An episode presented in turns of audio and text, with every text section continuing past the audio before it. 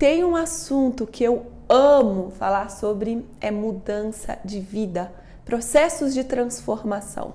Parece que a vida foi me formando, me pós-graduando, me sinto uma PhD em criar transformações, em me transformar, em transformar o olhar como eu olho algumas situações.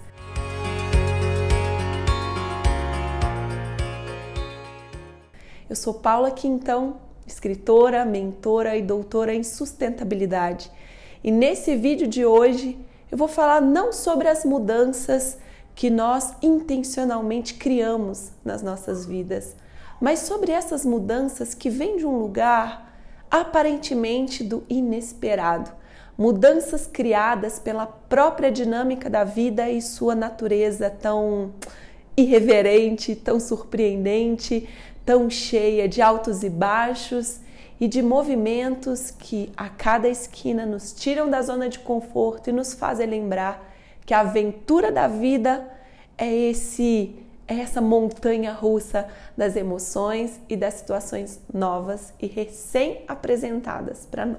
Muito diferente de estar aqui hoje, dar uma boa olhada ao nosso redor e sentir cada uma das áreas da nossa vida para dizer: parece que essa área não está funcionando tão bem.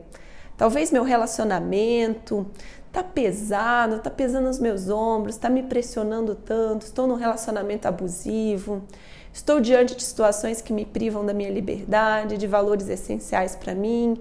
E aí conscientemente você olhar e dizer: "Não, eu preciso mudar essa situação" ou amizades que os ciclos terminam, ou vidas profissionais que estão nos deixando doentes no domingo à tarde, ou formas de escolher os tempos da vida, como o tempo que nós usamos as redes sociais, ou a forma como nos alimentamos, ou o quanto de atividade física nós praticamos ou não praticamos.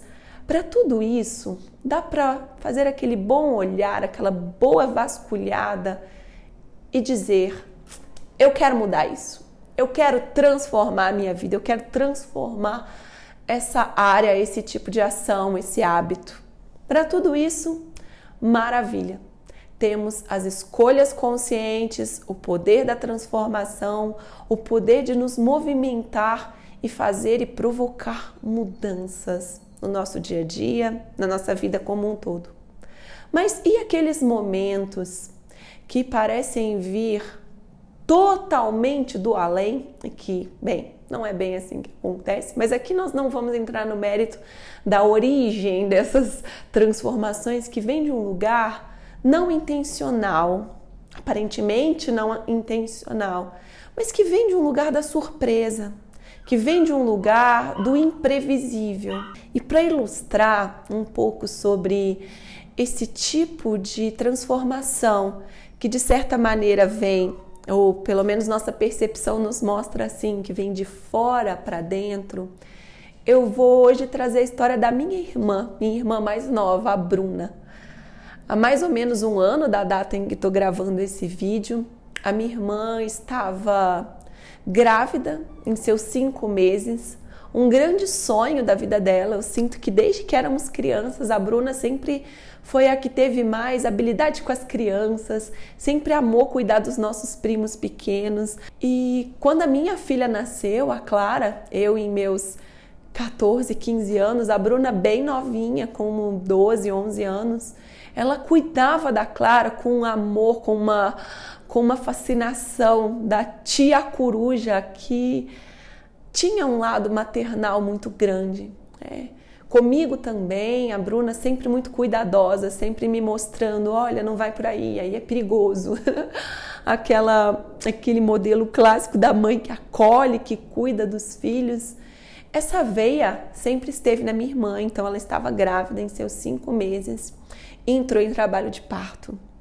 Foi algo totalmente inesperado. Ainda mais para ela, que gosta de deixar tudo organizado, tudo planejado, tudo milimetricamente no lugar. A Bruna é a pessoa que eu já brinquei de jogo de sete erros na casa dela e eu mudei a pinça do banheiro de lugar e ela sabia que eu tinha mudado. Nunca na minha vida, aqui na minha casa, se uma coisa assim mudar de lugar, eu vou saber que a pinça foi alterada de lugar. A Bruna é essa pessoa que cuida de tudo milimetricamente. Então, o inesperado bateu na porta dela naquele dezembro de 2016. Em seus cinco meses, o André não pôde esperar mais e nasceu. E foram dias muito difíceis para minha irmã, porque ela lidava com eu quero que meu filho viva e eu não sei como vai ser o dia seguinte. Então ela ia todos os dias à UTI, ia ver o filho dela de longe, não podia chegar perto, ele muito pequenininho, muito frágil. E de fato foi uma semana de luta interna, de muita batalha emocional, lidando com algo tão inesperado que aconteceu. E sete dias depois, o André não resistiu, né? Toda a fragilidade de um corpinho de bebê, ele não resistiu e faleceu.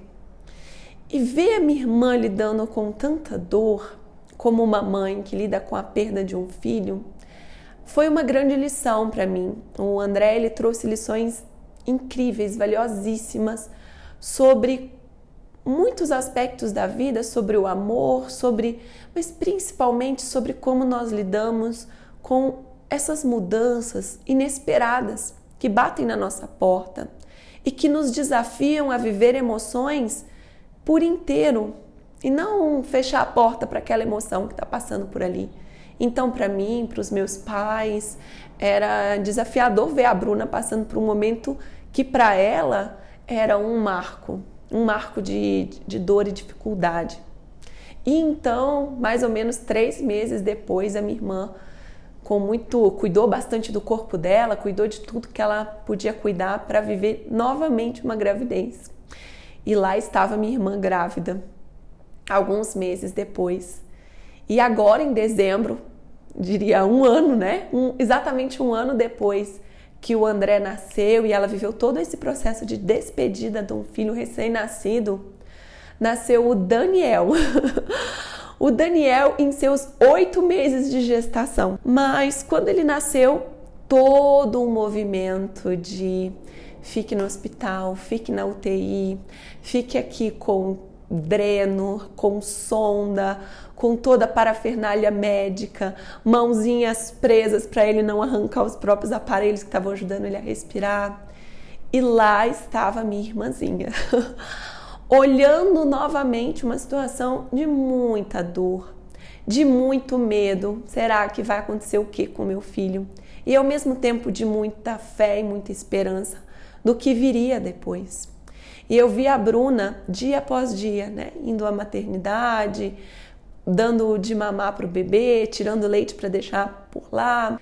E a minha irmã totalmente envolvida com essa espera, com esse dia após o outro, com esse um dia após o outro, com essa sensação de o que será que vai acontecer amanhã, essa dúvida e ao mesmo tempo essa fé. E aí hoje, um dia que eu gravo esse vídeo, é aniversário da minha irmã e há poucos dias, há mais ou menos uma semana, o Daniel saiu do hospital depois de quarenta e tantos dias e já está em casa, mamando, brincando, se movimentando bastante, engordando, crescendo. E das lições que a minha irmã traz, a maior delas é a de ter paciência paciência com os processos que não podem ser mudados de maneira. E vai lá e muda isso, não dá. Tem muitos processos que vêm de fora e que a vida nos traz para criar lições, aprendizados, ajustes na nossa lente que enxergamos o mundo. E a minha irmã é hoje uma pessoa totalmente transformada por acessar a dor dentro dela, acessar as emoções dentro dela, desenvolver muita flexibilidade diante das mudanças, né, dessas turbulências que a vida vai trazendo e de ajustar a forma como ela enxerga as próprias situações em que está vivendo. E hoje, escrevi para dar parabéns, para dar feliz aniversário, para celebrar esse momento em que tá ela em casa com o bebê no colo. E ouvi dela é a paciência, é a paciência de um dia após o outro que me fez fluir tão bem por esse momento de dificuldade, me faz entrar em contato com algo muito valioso. Isso me lembra aquela oração a São Francisco de Assis, que diz: Senhor, me dai forças para mudar o que precisa ser mudado e paciência para aceitar e viver aquilo que não pode ser mudado, e sabedoria para distinguir uma coisa da outra. Eu hoje celebro as mudanças, eu amo a vida em mudanças, esse é o caráter da vida, o caráter da existência. E honro minha irmã e a todos nós que de alguma maneira acessamos força para atravessar momentos que não podem ser transformados fora, mas sim podem gerar uma transformação maravilhosa dentro. Essa é a mensagem que eu queria trazer hoje, essa reflexão nesse vídeo. Encontro você nos meus canais de SoundCloud, aqui mesmo no YouTube, todas, todas as terças e quintas. E aqui abaixo na descrição do vídeo tem meus outros links, meus outros canais, onde você encontra meus textos, meus contatos, meus outros projetos, Escola de Rumos, Coragem para Empreender e a minha editora. Sim? Beijo, beijo e até a próxima!